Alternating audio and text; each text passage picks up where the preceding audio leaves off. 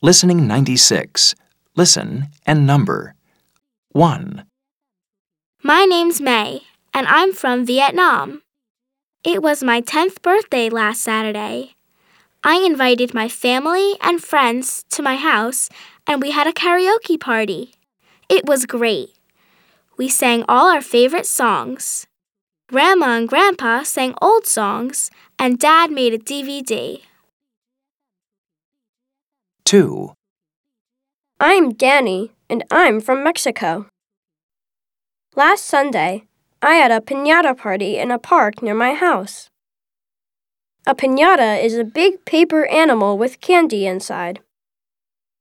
My pinata was a horse. We hit it with a stick.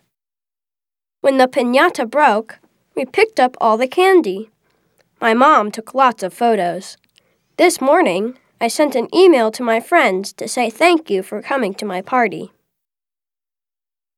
3, Hi, I'm Kate, and I'm from the USA.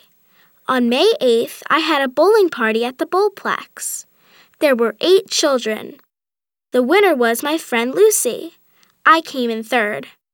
After the bowling, we went to a cafe and I blew out the candles on my cake. Then everyone sang happy birthday to me. It was a great day.